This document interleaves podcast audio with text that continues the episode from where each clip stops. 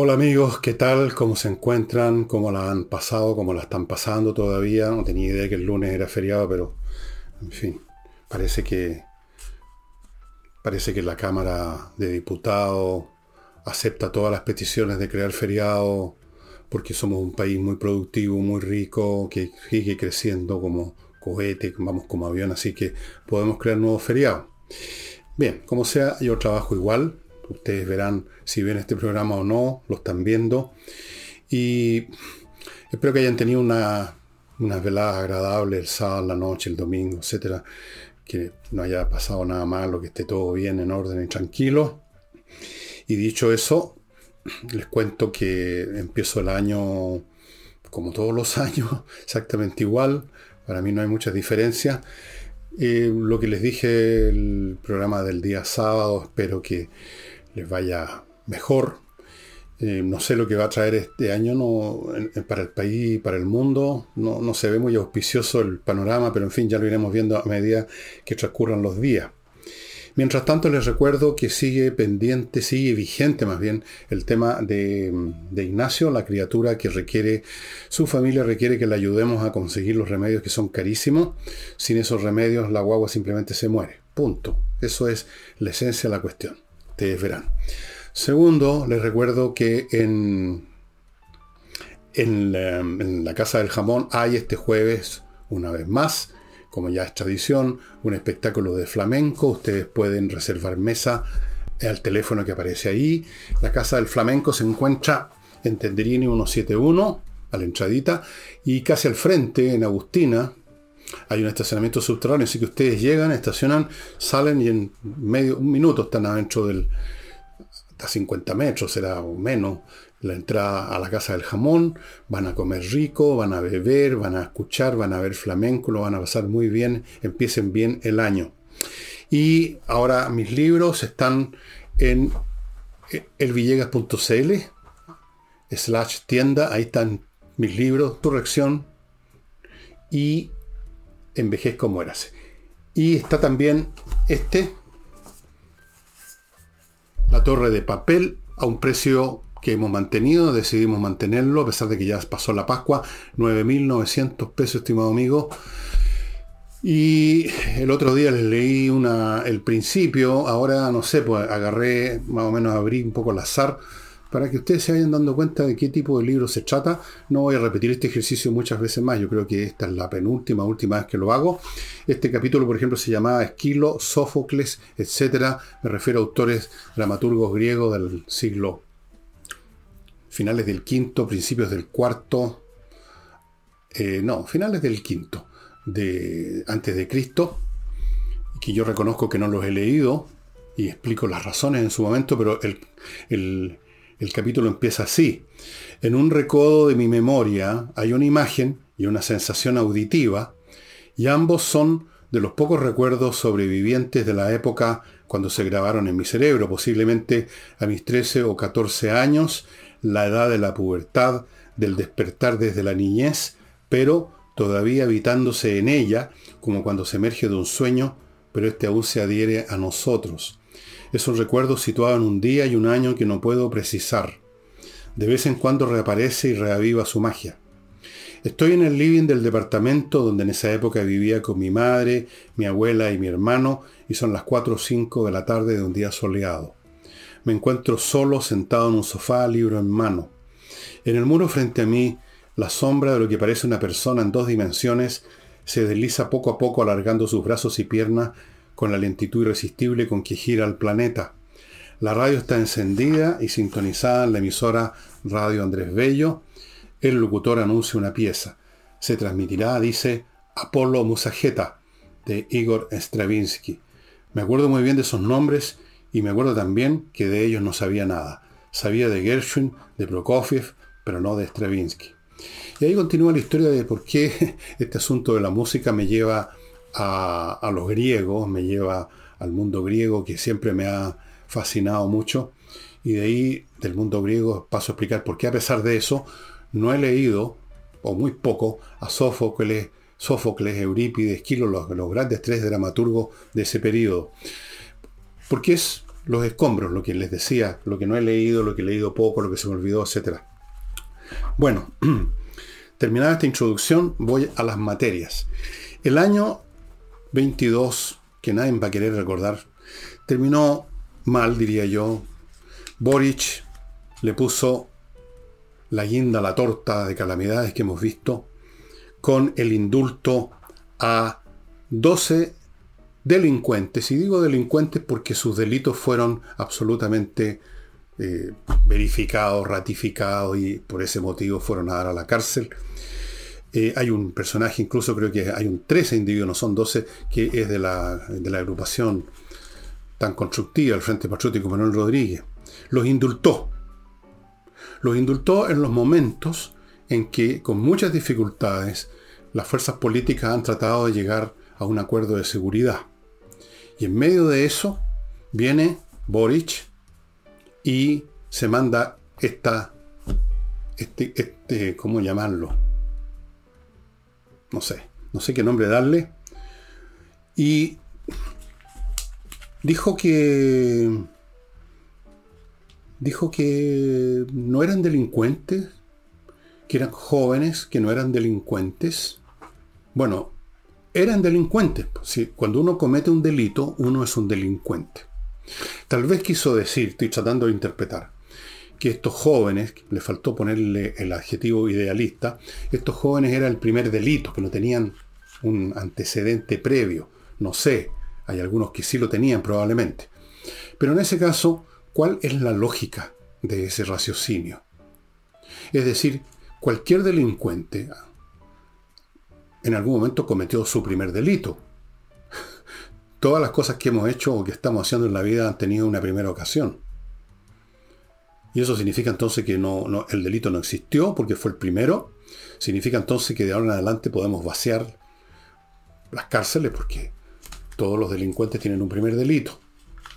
O cada vez que un, delincuente cometa un primer delito podemos dejarlo libre porque es solo el primer delito y es un joven, un joven combatiente, un joven idealista. Entonces, y esto días, dos o tres días después que el propio Boric habló, ya ha hablado ya varias veces acerca del tema de la seguridad, de lo importante que era para él el tema de la seguridad, que él entendía que los chilenos están preocupados por la seguridad, él está muy preocupado por la seguridad, y libera a 12 o 13 delincuentes, porque eso es lo que son, cometieron delitos. Aquí no se trata de personas que fueron tomados así por una policía política en el momento que estaban subidos en un cajón azucarero haciendo una proclama en la universidad, eh, heroico, con los ojos en blanco. No, son personas que fueron sorprendidas saqueando, quemando, vandalizando, atacando a carabineros, delitos, pero fueron dejados en libertad. ¿Cómo se condice eso con las palabras del propio Boris de que está preocupado del tema de la seguridad? ¿Garantiza Boris que estas personas no van a, ni siquiera una va a cometer un crimen? ¿Se va a hacer responsable si el día de mañana uno de estos tres individuos mata o hiere o quema o hace algún estropicio de ese tipo? No, no se hacen nunca responsables. Como no se hacen responsables los jueces, que tantas veces hemos visto el caso de un delincuente que lo sueltan antes de tiempo, que le dan, lo dejan en libertad y luego comete un, asesinato. Lo, vimos el año pasado, antepasado, con un tipo que había matado a una, a una niña y después en el momento dado lo dejaron salir antes de cumplir su condena y mató a otra más. ¿Qué pasó con esos jueces? Nada. ¿Qué va a pasar con las frases de, ¿Qué va a pasar con Boris y los demás? Porque es apoyado por toda su coalición, por el gobierno. Si hay un crimen de cualquiera de estos sujetos o de varios de ellos, nadie se va a hacer responsable. Nadie se va a hacer responsable. Entonces, ¿qué, qué, qué se puede deducir de esto? Bueno, yo mismo en un programa de la semana pasada precisamente a propósito de esto, que se tituló en el video, le pusieron Boris recapacita. Se nos olvidó ponerle el signo de interrogación o las comillas. Yo, pero en el programa dije que yo no creía que hubiera ninguna que, fuera a recapacitar en absoluto, que no hay que creer ni una cosa en lo que dice, bueno, y así es. Todo lo que ha hablado sobre la seguridad es falso. O ni siquiera es falso porque él no sabe lo que es la verdad tampoco. La cambia de un día para otro. Entonces, depende del último con quien habla, del último telefonazo que recibe, del último capricho que le pasa por su cerebro. ¿Qué clase de presidente es este? Que suelta a delincuentes al final del año, después de estar hablando de la seguridad, en medio de un clima de delitos que ya es impresionante. Aquí tengo nuevas cifras que les voy a dar a conocer. Probablemente ustedes ya las conocen. ¿Cómo se explica? Bien, lo hemos explicado aquí un millón de veces y yo creo que ni siquiera necesita que yo explique nada porque todos sabemos que este hombre no tiene palabra, que es un mentiroso, o ni siquiera mentiroso, no sabe lo que dice. El caso de Boris yo creo que sobrepasa el terreno eh, explicativo de la política, en el sentido de decir lo que pasa es que es un oportunista y que está buscando no sé qué cosa, o lo que pasa es que tenía que corregir o tenía que limar asperezas con otro partido, o lo que pasa es que estos... Yo creo que esas explicaciones políticas son insuficientes. ¡Insuficientes! Yo creo que aquí entramos al territorio de la psiquiatría. Yo creo que aquí hay un tema psiquiátrico, que hay un tema mental con Boric. Tenemos un presidente que tiene problemas digamos, para tener un mínimo de coherencia de una hora a la siguiente. Y está gobernando supuestamente este país. Bueno, ahora otra vez está fuera del país. Yo no sé si criticarlo o aplaudirlo por eso. Mientras menos esté, tal vez sea mejor.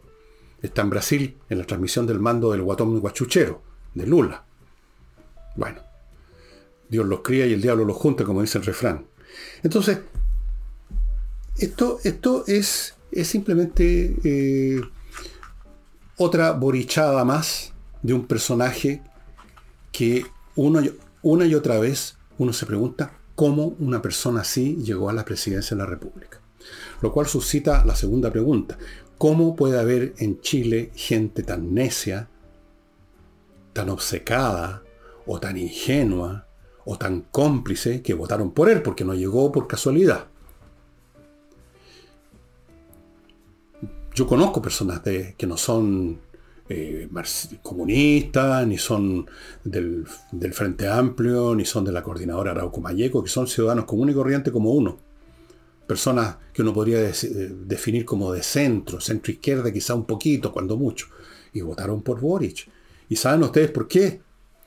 Porque se compraron la tesis de que el otro candidato, que el señor Cast, era nazi, que poco menos que si era presidente iba a invadir Polonia. Se compraron eso, se compraron muchas cosas. Y ahí lo tenemos a este personaje que yo creo que de hace rato que transita por el territorio de lo que podríamos llamar problemas importantes, severos quizás, en su estructura psicológica. Porque esto es una locura. Por supuesto, la señora, la señora Toa tiene que apoyarlo. Y dijo algo así como que sí, pero aquí acaba todo. Dio a entender que esto es por una vez. Más o menos lo mismo escuchamos con los retiros de los fondos de la AFP, ¿no es cierto? Por una sola vez. Después la segunda vez. Por solo la segunda vez. Después la tercera vez. Esta es la última. Ya conocemos cómo miente esta gente. Son mentirosos. Bien. Eh, sigamos con Boris porque en su exposición, si podemos así llamarla, yo diría más bien evacuación eh, de fin de año, me parece que fue en, esa oportunidad, dijo lo siguiente, el país estaba en crisis y ahora está andando. No me diga. Ya voy a comentar esto de que el país ahora está andando. Ya antes estaba en crisis, pero ahora no, ahora estamos andando después de mi primer bloque, si ustedes me lo permiten, que lo inicio con invierta en USA.cl, la empresa en Internet chileno-norteamericana que lo lleva de la mano a Estados Unidos a invertir, lo lleva virtualmente. Ahora, también lo puede llevar físicamente, porque una de las cosas que hace por usted es conseguirle una visa de residencia. Pero antes de eso, le ha mostrado cientos de oportunidades inmobiliarias, miles de oportunidades de inversión en franquicias, le ha abierto cuenta en bancos norteamericanos, le ha conseguido crédito ahí, lo ha asesorado, lo ha ayudado a constituir sociedades comerciales en Estados Unidos, el paquete completo literalmente. en inviertanusa.cl. Continúo con kmticket.cl. Ustedes ven acá a, a la derecha lo que entrega por ustedes. El outlet de tus pasajes nacionales e internacionales. Cotiza tu próximo vuelo. Simplifíquese la vida. No ande usted buscando y enredándose en la internet, perdiéndose por ahí, quizás dónde puede llegar y le sale todo mal, lo hace todo mal kmticket.cl. Son profesionales, póngase siempre en manos de los que saben y las cosas le van a ir mucho mejor. Continúo con Fastmark, un courier chileno que desde Miami a Santiago le ofrece embarque marítimo o aéreo para las mercancías que su empresa necesita. Y si usted es un particular que quiere traer un paquete cualquiera, una cosa común y corriente que usted compró en alguna tienda norteamericana por internet, se lo van a traer porque tienen ese servicio que se llama de paquetería. Fastmark.cl y no olviden amigos, si quieren vender su propiedad inmobiliaria, que está difícil en el mercado ponerse en manos del corredor más rápido de Chile, el que ahora vende.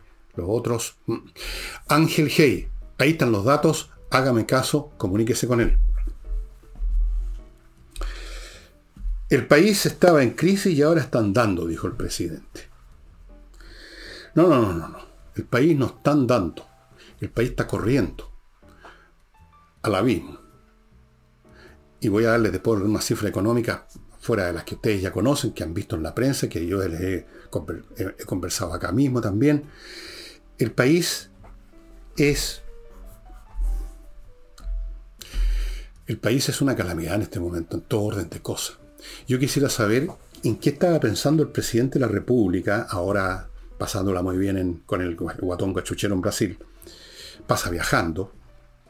Que siga viajando el país estaba en crisis y ahora está andando. Andando, ¿qué es lo que vio? ¿Qué es lo que él considera andar? Andar, andar hacia dónde? Porque uno puede andar para atrás y para adelante, uno puede andar en dirección a un, a un pozo séptico o puede andar en dirección a, las puertas del paraíso. Andando. Bueno, los países siempre están andando. Eh, Ucrania bombardeada en guerra, sometida a toda clase de crueldades por estas hordas salvajes orientales que son los rusos, parece, siguen siendo los mismos escitas que invadían el imperio romano y quemaban todo. Están dando, pues, claro, la gente siembra, la gente cosecha, la gente produce, la gente come. Los países siempre están andando porque la gente no se queda de brazos cruzados esperando morirse de hambre o de sed o de frío. La gente se mueve, hace cosas. Los países siempre están andando. Pero ¿cómo están andando es la cuestión? ¿Hacia dónde están andando? ¿A qué velocidad están andando?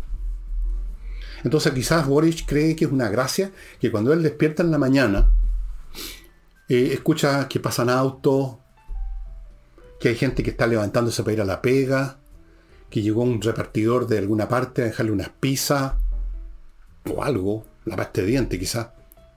Claro que están dando, pero ¿cómo están dando la cuestión? se quieren engañar a sí mismos porque al pueblo chileno no, ya no lo engañan. Supongo que sí, supongo que aquí hay un tema de, no querer ver la realidad porque sabe, en el fondo le queda una chispa de conciencia, supongo, a pesar de sus problemas psicológicos, para darse cuenta que en este país está la cagada. O sea, ya no se puede salir a las calles, estimados amigos. Aquí yo vivo en Ñuñoa, como ustedes saben, y en estos días han habido tres o cuatro incidentes policiales severos eh, y hay muchos otros que nunca se denuncian, que no llegan a la prensa, situaciones ya de pelote impresionante. Así que el país estaba en crisis, pero ahora ya no, ¿ah? ahora están dando. No, no, el país está en una crisis más profunda todavía y usted, señor Boris, y su equipo, su gente, toda la horda de ignorantes, arrogantes, vanidosos y tontones que llegaron al gobierno con usted, están contribuyendo a hundirlo más. Esa es la realidad, lo sabe hasta el último chileno, menos los, los necios que todavía creen en usted, o que saben que usted está dejando la crema, pero creen que eso es un instrumento para la revolución. Cuando el país se termine por derrumbar, piensan ellos, no va a haber ninguna manera de que se resista el intento de construir el paraíso socialista. Como dijo un tonto, de uno de los tantos de estas hordas, cuando empezaba el gobierno, ¿se acuerdan ustedes? No me acuerdo quién es, un personaje de barbita y bigote, el típico.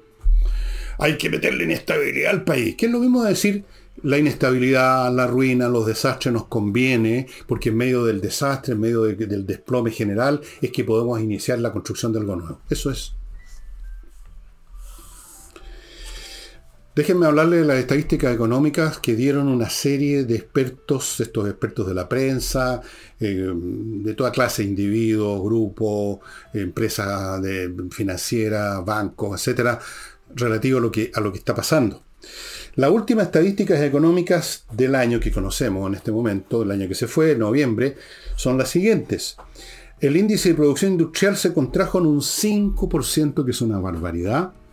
El comercio cayó más, el, casi el doble, el 9,2%, y así sucesivamente. No conocemos todavía las cifras de diciembre, pero no van a ser buenas. Entendemos, así a ojo de buen varón, por lo que ya hemos visto, que van a ser pésimas, por ejemplo, en el campo de los servicios, la hotelería. Eh, la última información que me dio alguien es que los hoteles que tenían reservas hechas en la zona de Valparaíso y Viña, el 40% de la gente las eliminó, las anuló, no quisieron ir, entre otras cosas, porque el espectáculo de fuegos artificiales no se produjo, entre otras cosas, los alcaldes se dieron, cuenta de esto último minuto, porque entre otras cosas los alcaldes, que también pertenecen a estas gordas progres, no se les ocurre hacer nada más que hablar de política, inventar partidos, mandar recados a la moneda, no se les ocurrió ver qué pasaba con los fuegos artificiales. Pero en fin, ya eso es un detalle en medio de toda la situación que estamos viviendo. Se dice que, todo esto es experto, no lo digo yo, Se dice que la desaceleración se va a mantener en los próximos meses. Eso significa que estas cifras van a empeorar. Se sigue desacelerando el país. O sea, sigue la industria, el comercio, etcétera, produciendo menos. Eh, ante esta situación, que por supuesto el gobierno dice, no, esto es una cosa que heredamos, viene de antes. Puede ser que muchas cosas vengan de antes, de luego este gobierno no causó la guerra de Rusia ucraniana, tampoco causó la pandemia, eso es de origen chino, pero aquí hay que insistir en un punto. Salvo Adán y Eva, que fueron creados a partir de nada, todo gobierno, todo grupo humano que llega a este mundo a gobernar o a hacer cualquier cosa recibe, tiene un pasado detrás, o sea, una herencia, situaciones que tiene que enfrentar. Nadie se queda brazos cruzados diciendo, bueno, yo no sé, yo no, no, no, no, he determinado la historia previa a mí, a mi nacimiento, así que yo no hago nada. Se supone que los gobiernos ven lo que están heredando y hacen lo mejor posible para mejorar lo que era bueno o rescatar lo que era eh, el país si las cosas iban mal o, o eliminar o disminuir lo malo. Actúan. ¿Qué ha hecho el país con esta, vamos a suponer que todo es culpa de los gobiernos anteriores, etcétera, con esta herencia? ¿Cuáles han sido las medidas económicas que ha tomado el gobierno? La, como dice aquí las, cifras, porque estas son cifras de noviembre, pero esto viene de antes y va a seguir para adelante. ¿Qué está haciendo, por ejemplo, para que la industria se recupere? ¿Está estimulando? ¿Está bajando los impuestos? ¿Está haciendo algo por el estilo? No. Los impuestos suben en todos los niveles. ¿Para qué le hablo las contribuciones? Usted probablemente si tiene una casa, yo tengo una casa que me costó años de ahorro, compré una casa y estoy ahora estrangulado con, las contribuciones, o seguramente usted también. Eso es lo que yo conozco personalmente. Luego, desde el primero de enero, o sea, desde mañana en realidad, desde hoy día, martes, el lunes, 2 de enero, eh, están rigiendo nuevos, nuevas gabelas, nuevos impuestos en la forma del IVA ahora para los servicios. Y naturalmente está el tema del royalty. Y hay un montón de temas que tienen que ver con apretarle el cogote a la gallina, porque esta gente no tiene otra política económica que estrangular la gallina. No se les ocurre, no piensan en eso, no está en su radar el tema de cómo estimular la inversión, la producción, la innovación. No, aquí lo que hay que hacer es, como dicen los marxistas, expropiar a los expropiadores, meterle la mano al bolsillo a los ricos, como dijo Guillet. O sea, sacar de una parte para poner en otra. No piensan que al sacar de esta parte, esa parte en la próxima, en la próxima oportunidad, en el próximo turno, va a verse achicado porque ya va a estar sacando su plata del país, va a estar invirtiendo en otro lado, va a haber cerrado su empresa o va a haber quebrado su negocio porque no pudo resistir los impuestos o por la situación que sea. Y entonces, ¿a quién le va a meter la mano? Ya no van a haber bolsillo. No se les ocurre. Y a pesar de que hay innumerables antecedentes históricos en otros países de que estas políticas de tratar de rescatar la situación mediante más impuestos es un desastre. Siempre ha sido así. Es un tema económico, no es un tema de gustos personales. Es un tema económico. Usted le aprieta los tornillos a los que tienen el capital y lo que hace el capital es que se va para otro lado. Si quiere acúselo usted de ser antipatriota, que es un fascista, que es un reaccionario.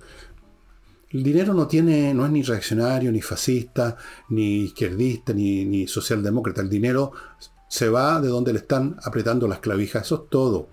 Las personas que tienen el dinero son simplemente, por así decirlo, los representantes del dinero, los empleados del dinero, no al revés.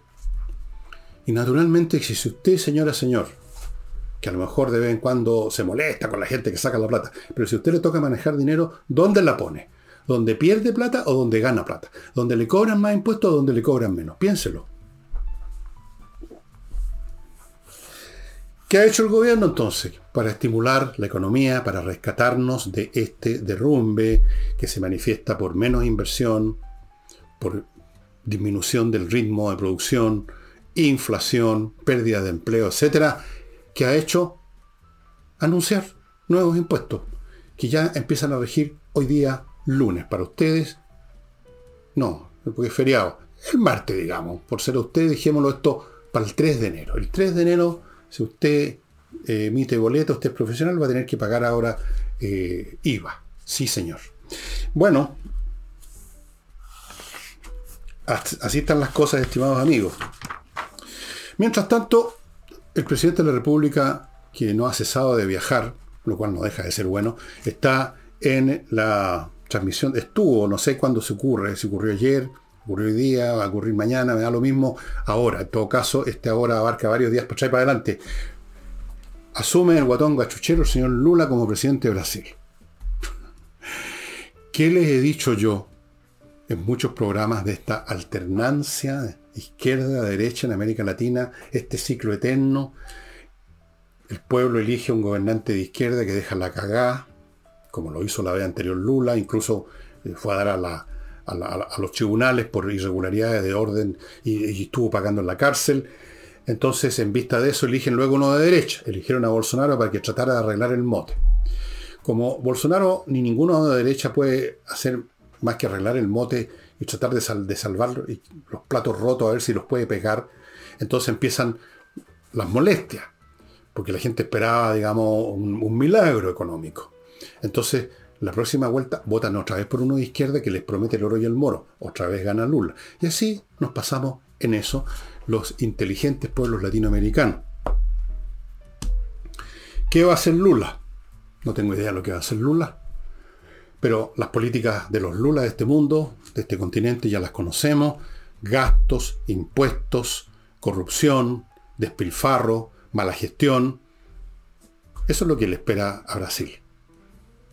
Pero los brasileños lo eligieron. Ok. Si son los pueblos los que eligen a sus gobernantes. Cada país tiene el gobernante que se merece. Nosotros nos merecíamos a Boric. Brasil parece que se merecía a Lula. En un momento dado Perú se merecía a Castillo. Bolivia en otro momento se merecía a Evo Morales. Los sacan, los ponen, los ponen de nuevo, los vuelven a sacar y ahí estamos dándonos vuelta eternamente el hazme reír del mundo. Con toda razón. En fin, eh, espero que haya alguna otra transmisión de mando para que se vaya de viaje nuevamente el señor Boric. En alguna parte quizá encuentre un buen tratamiento para sus problemas de falta de coherencia. Pero eso es un poco difícil. Eh, permítanme ir a otro bloque. KM Millas, ya sabe, un sitio en internet, kmmillas.cl, donde usted puede cambiar las millas que ha acumulado en sus vuelos por plata salvo que usted los vaya a usar todos esos kilómetros, esas millas en el próximo vuelo, entonces le vale la pena tenerlos, pero si no es así, no se olvide que las empresas aéreas de repente los hacen desaparecer y usted se queda en cero.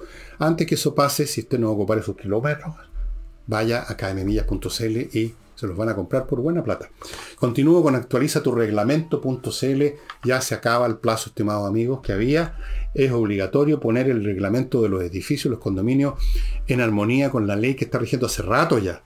Esto es obligatorio y no es tarea fácil, por eso que existe actualiza tu reglamento.cl, un grupo de profesionales que se dedican a eso. Continúo con el bufete de abogados de Salinas y Ojeda, especializados en temas civiles, solo temas civiles por lo tanto, conocen al revés y al derecho el asunto, tienen una muy buena tasa de éxito y es lo que les conviene a ustedes si están metidos o los van a meter en un asunto, usted mismo se está metiendo en un asunto en un tribunal por una causa civil, qué sé yo, un tema de herencia, de esto o lo demás allá, tiene que estar en manos de los mejores porque en un tribunal se deciden cosas importantes. Así que hay que ir bien armado con buenos asesores jurídicos. El fin de semana hubo cuatro no, que cuatro, aquí. Siete asesinatos en la región de Biobío.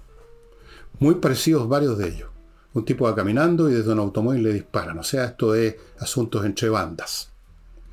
Las bandas de narcotraficantes, de ladrones de madera, de lo que sea, han crecido en poder de fuego, en organización, todos tienen celulares, han crecido en poder económico, ya tienen, han alquilado o reclutado, porque estas cosas son acumulativas, llega un momento en que una banda que ya tiene suficiente poder económico, suficiente capacidad para amedrentar, empieza a capturar, digamos así, a, gente del aparato del Estado, primero eh, a lo mejor el carabinero de la esquina, después ya es un fiscal, un juez, eh, un funcionario del Estado, entonces ya eso los hace más poderosos y eso les permite crecer aún más y así sucesivamente.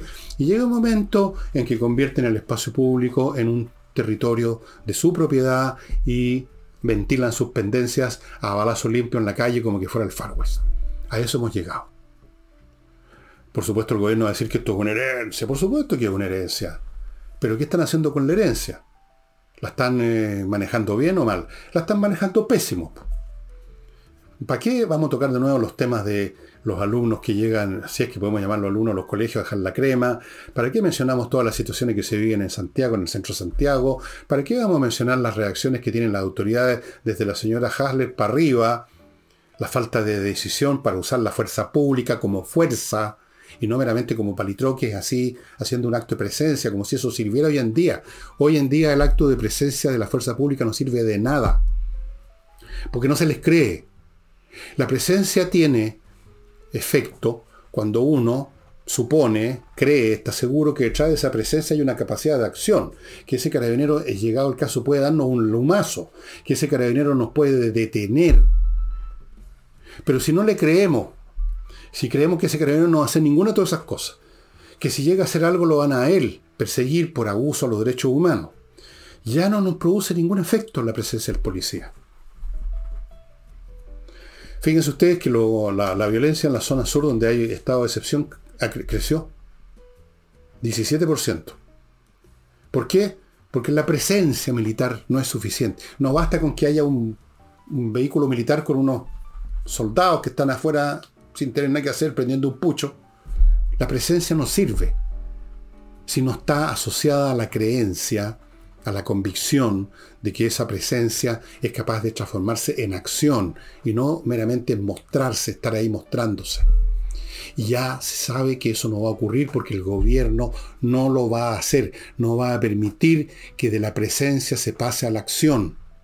Porque esos personajes de la zona sur o esos delincuentes ahora indultados son parte de la gran lucha del pueblo por liberar, liberarnos del modelo neoliberal.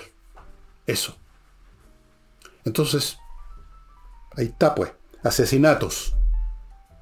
Una niña acá en Santiago, entiende una niña, una cabra chica, una niñita, herida bala en uno de estos intercambios entre estas bandas. El Far West. O sea, la gente no sale o trata de salir menos. Yo lo noté en esta noche. Mucho menos movimiento, mucho menos ruido.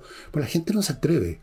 ¿Cómo vamos a ir a la casa de estos tíos, de estos abuelos, de estos papás que están en otro barrio y que en una de esas nos hacen una encerrona a la ida o a la vuelta, o dejamos el auto afuera en la calle y lo roban o lo vandalizan, o qué sé yo? Entonces, este año nuevo fue muy diferente a otro. Ustedes lo habrán notado también.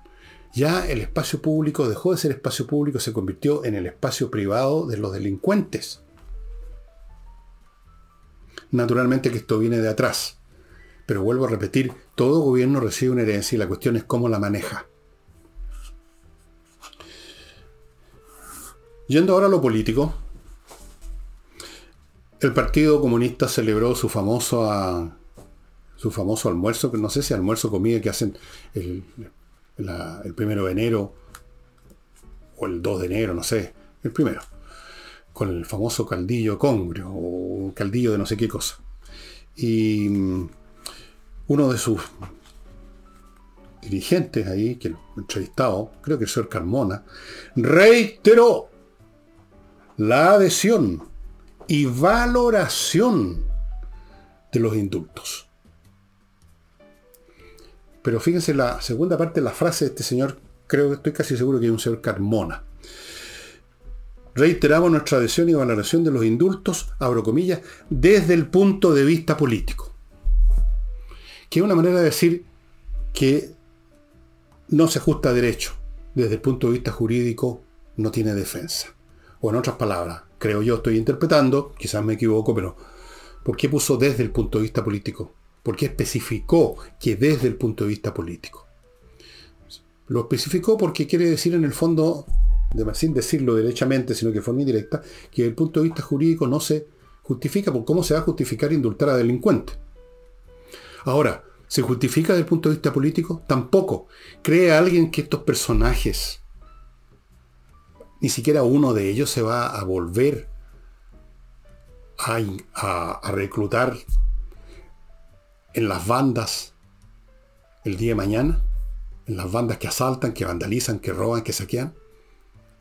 O incluso que ninguno de ellos lo haga.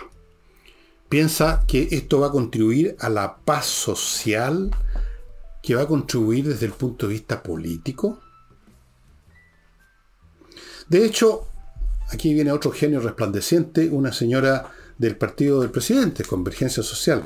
La señora que tiene un nombre raro, apellido Mans, dijo que este indulto, y aquí viene una frase que la anoté textual, pero no, no está muy claro para mí, por lo menos, eh, esta cantinflada que significa, dice, es un compromiso y una responsabilidad política con la paz social del país.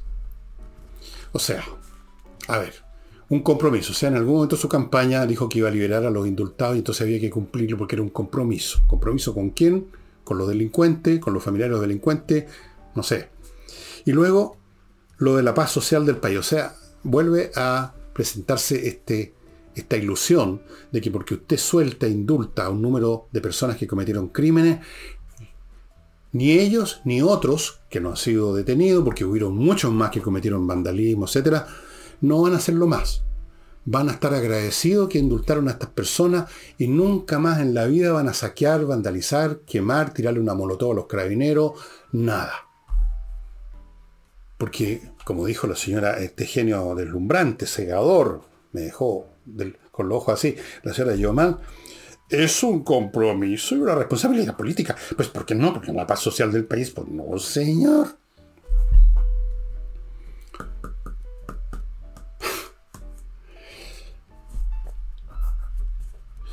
Yo he escuchado a propósito de esto y de otras medidas ya cometidas, porque son, son como delitos que se cometen estas medidas, o por cometerse, la expresión a veces esta expresión concreta, otra, una que significa lo mismo, es lo que pide, es lo que dice la voz de la calle. ¿Han escuchado ustedes esa expresión? Hemos escuchado la voz de la calle, hemos oído la voz de la calle. La voz de la calle dice esto, la voz de la calle dice lo de Maya. Yo les sugiero, o los invito, a que examinemos un poquito qué sentido tiene esto de la voz de la calle. En primer lugar, supongamos que la voz de 20, 100 o 1000 tipos vociferando algo en una calle X significa que el pueblo entero está detrás de eso. Pero voy a asumir que sí. Pongamos por caso que efectivamente todo el país o la inmensa mayoría del país se juntó en todas las calles del país a pedir algo. ¿Y qué? ¿Eso le da valor de verdad, de justicia, de razonabilidad a la voz de la calle? o sea, la voz del ciudadano común, la voz de los interesados, la voz a veces de los ignorantes, la voz de los picados, la voz de los resentidos, la voz de esto, la voz... ¿Cuál es el valor de que sea la voz de la calle? Yo les quiero recordar a ustedes que en algún momento en la historia humana, la voz de la calle afirmaba con gran fuerza y perseguía a los que decían lo contrario que la Tierra era plana. La voz de la calle decía que los cuerpos más pesados caen más rápido que los más livianos.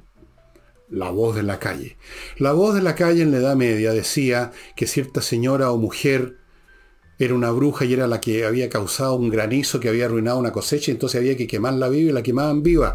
Eso es lo que decía la voz de la calle, que habían brujos, que el demonio se metía con estos brujos y fornicaba con ella y nacían de ahí unos esperpentos. La voz de la calle, amigos. Así que yo diría, no escuche nunca usted la voz de la calle. Escuche la voz de la razón. ¿Qué dice la razón? por lo menos lo que uno cree que dice la razón, pues no puede estar equivocado. Incluso puede que esa voz, aparentemente la razón, sea un error. Pero por lo menos no escuchemos algo mucho más incoherente, sin valor, que es eso que llaman la voz de la calle. La voz de la calle. Y además, no olvidemos otra cosa, ¿cuándo le dan pelota a la voz de la calle? Yo supongo que el 4 de septiembre del año pasado, la voz de la calle dijo tapa para la proposición constitucional pero no escucharon esa voz de la calle en el gobierno. Si hubieran dicho que sí, si hubiera habido un apruebo, ahí el gobierno habría salido con su barbita y su bigote y sus anteojos falsos, el señor Boria a decirnos que hemos escuchado la voz de la calle, y sí que echémosle para adelante, compañero, con la revolución. Sigamos adelante. destruyamos la institucionalidad, destruyamos la integridad territorial, hagamos todo lo que dice la proposición que ha sido aprobada por la voz de la calle. Ojo con la voz de la calle. Em, rápidamente porque veo que estoy ya llegando, amigo. Déjenme verificar una cosa. Hmm. Sí, tenemos que apurarme un poquito. Compreoro.com, com.com, donde usted compra oro y plata en lingote o en moneda, o sea, el objeto metálico, el metal precioso en sí mismo, con un casi un 100% pureza, verificado, certificado por la Universidad Católica de Chile. Es una excelente reserva, póliza de seguro financiero, tener oro y plata, que además como objetos físicos que son, usted los puede llevar donde se le ocurra, los vende a quien quiera, todo el mundo se los va a comprar, nadie le pone mala cara al oro y la plata. Compreoro.cl, ahí está el sitio, vea las direcciones donde comprar. Continúo con Tepillé .cl, la empresa de seguridad dedicada a la seguridad de las casas matrices, edificios corporativos, las empresas, para que usted no lo desvalijen. Tienen un sistema no solo de vigilancia, sino que de disuasión muy interesante. Los invito a que entren a tpille.cl.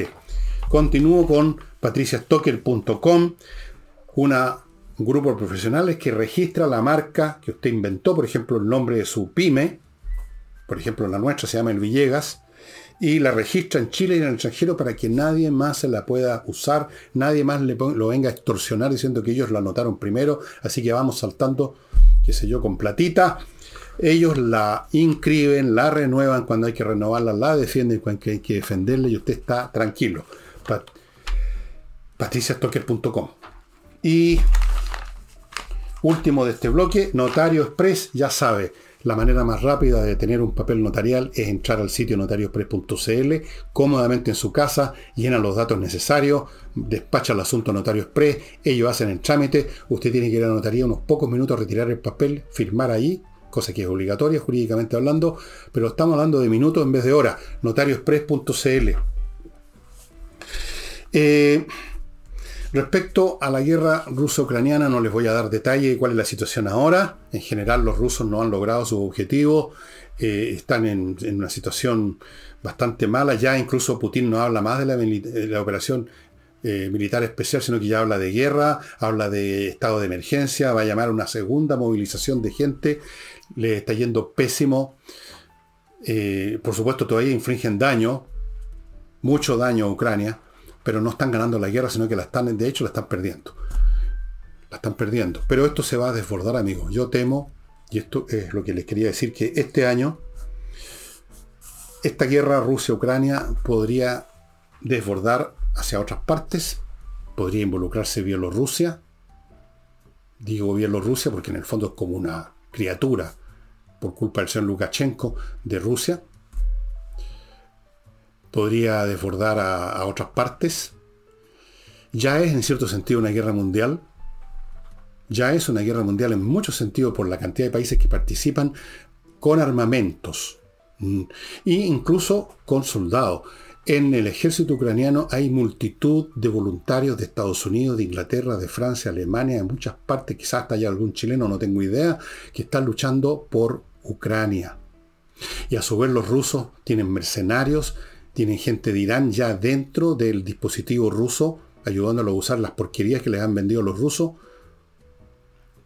Los chinos se van a, quizás, no sé si se van a meter o no, estos son más resbaladizos los chinos, son más astutos. Corea del Norte, no sé, pero el asunto pinta para mal amigos. Fuera de eso, yo creo que es bastante probable que este año 23 veamos que estalle otra guerra en otro lado. Hay varios focos muy calientes y si no estalla una guerra va a ser por, por milagro, porque la presión, la temperatura bélica ha ido creciendo en el Medio Oriente por el tema de Irán e Israel. Ha ido creciendo con Corea del Norte, que ahora el líder de ellos está eh, iniciando una campaña acelerada para producir más armas nucleares. Eso no va a quedar impune. Luego tenemos el tema de China y Taiwán. Y en todos estos países, en Irán, en Rusia, en Corea del Norte y en China, los cuatro países tienen serios problemas internos económicos y de todo orden, y como es sabido, muchas veces los regímenes tratan de escapar de los problemas internos generando esta unidad a la fuerza y artificiosa que genera una guerra. Así que yo me temo que no sería nada raro que este año veamos un nuevo estallido, si no a todo dar, por lo menos como escaramuza fuerte en algunos de estos puntos, y como mínimo la guerra Rusia-Ucrania va a seguir creciendo. El involucramiento de la OTAN es cada vez más grande y con toda razón, ya lo justifico plenamente. Los armamentos que le están entregando a Ucrania son más poderosos, son más potentes, son de mayor cantidad, ya están, digamos, rompiendo con estos primeros escrúpulos, este miedo de que los rusos, si nos metemos mucho, nos van a tirar sus bombas atómicas. No, eso, en parte, en parte porque ya no se cree ese bluff de Putin, en parte porque están exasperados con Putin, en parte porque piensan que, llegado el caso, bueno, terminemos con los rusos. Que nos bombardeen y nos destruyan unas cuantas ciudades, pero nosotros lo vamos a pulverizar, que eso sería el resultado. Se acaba Rusia. Se acaba Rusia. Simplemente. Y yo no lo digo con mucho placer porque... Ahora, considerando la mentalidad del pueblo ruso que uno ve en las entrevistas que se hacen en las calles de Moscú, uno dice, por Dios, qué efectos tiene un pueblo el que a, lo largo ya de mil años, desde el primer, el Principado de Kiev, cuando era, en, el año, alrededor del año 1000 hasta ahora, no han conocido otra cosa que tipos que los pisotean, autocracias. Primero eran estos príncipes que venían guerreros nórdicos, la palabra ruso y Rusia viene de que a esos guerreros nórdicos que echaban primero a comerciar, luego a saquear y luego se generaron sus principados, se les decía rus, que es una palabra que significa el vagabundo, el que, bueno, no sé exactamente, no conozco eh, exactamente la etimología de esa palabra, pero de ahí viene. No han conocido otra cosa los rusos. Y entonces uno ve a las mamushkas que entrevistan en las calles de Moscú, no solo defendiendo la política, sino que como siempre ha ocurrido, asociados emocionalmente con papá Putin. Antes era papá Stalin, papá Lenin, el zar era el papá. Siempre han sido papá. Se genera en estos pueblos subyugados por siglos de los siglos amén una actitud de obsecuencia, de no supo una especie de síndrome de Estocolmo en gran escala con quienes los pisotean. Es muy, muy, muy interesante, muy curioso y muy repugnante también al mismo tiempo ver a poblaciones completas entregadas de tal manera a los caprichos de un autócrata. Y antes de mostrarles el libro de hoy, amigos, les quiero recordar Kaizen Automotriz, que se me fue el sábado por una serie de razones, el lugar este garage de boutique donde le revisan su auto que está funcionando pero que podría tener un ruidito, alguna cosa, para detectar cualquier cosa que ya está anunciando que viene una pan en camino, literalmente, porque siempre es en el camino que uno tiene la pan, no eh, en la casa parada el auto, no, no pasa nada, es cuando usted lo mueve. Ellos van a detectar cualquier problema antes que ocurra, lo van a resolver, eso es la forma inteligente de la mantención de su vehículo. Kaizen Automotriz Continúo con espacioajedrez.com, donde están todos estos recursos. Pablo me dijo ayer que mantiene los precios. Acuérdense que cada uno de sus artículos tiene asociado tres membresías a cursos y otras actividades de espacio ajedrez, estimados amigos, es una ganga y los precios son para la risa. Y termino con miclimo.com, la mejor climatización de Chile. Les sugiero que ya se ponga en contacto o simplemente no va a poder tener cuando lo necesita. El libro que les voy a mostrar ahora, se los mostré hace mucho tiempo. Yo no sé si siquiera si fue en el principio este programa o en alguna otra instancia de mi carrera, de mi vida profesional, pero creo que debe haber sido acá.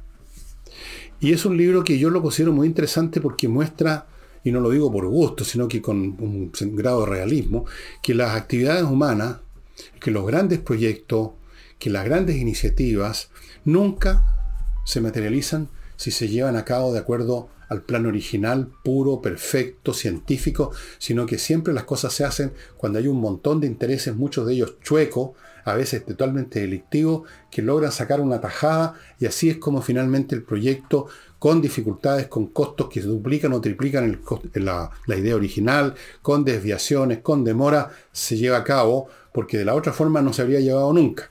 Y el ejemplo más perfecto que he leído hasta ahora es el que está contado aquí, que es el trazado, la creación en mediados del siglo XIX, incluso en medio de la guerra civil en Estados Unidos, del tren de la línea férrea que unió el este y el oeste, el transcontinental. La historia, cómo se construyó el primer transcontinental, el primer ferrocarril transcontinental. Ustedes ven aquí viene una foto de unos trabajadores en la ¿cómo se llama la parte de adelante de la locomotora? Bueno, no importa, no me acuerdo en este momento. Llamémoslo la proa de la locomotora, la roda de la, roda de la locomotora, son términos marinos. En fin, es muy interesante, en el mismo tiempo odioso leerlo, cómo, cómo las cosas en este mundo, y esto vale para todo, no se hacen si no hay gente sacando una mascada que el tren va a ir de aquí para allá, sí, pero que pase por aquí para que yo pueda cargar los productos de mi, de mi fondo. Que el tren va a ser un tren, sí, pero que yo tengo la concesión entre tal y tal parte y por supuesto voy a poner unos rieles rasca para ahorrarme costo y ganar más plata. Miles de ejemplos como ese, estimado amigo, son, es muy instructivo este libro, aparte que la historia es entretenida per se, hay un montón de fotos, del trazado, las dificultades de ingeniería. Hay, por supuesto, mezclado a la, a la chuecura, a los robos, a la sinvergüenzura, cosas heroicas y grandiosas, los ingenieros que planearon, los que perdieron la cabellera en manos de los indios mientras estaban explorando para ver el trazado que iba a llevar el tren.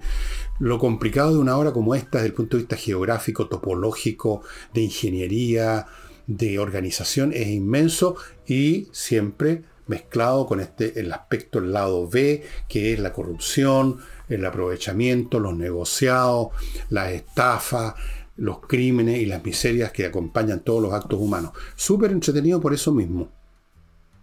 Por eso mismo. Aquí dice un drama de conflicto, aventura, excita, excitement, no sé si decir excitación, y suspenso. Un libro que lo leí por lo menos hace unos bueno, este libro es... ¿De qué año es este libro? Del año 99. Sí, más o menos por esa época. Este libro, con lo mínimo, lo leí hace 15 años no lo he releído, debiera hacerlo, pero ya no me da el cuerpo para releer tantos libros. Pero yo les sugiero que lo lean. Es súper interesante. Los que quieran hacerse una idea de lo difícil que es hacer algo en este mundo, sobre todo si es una cosa grande.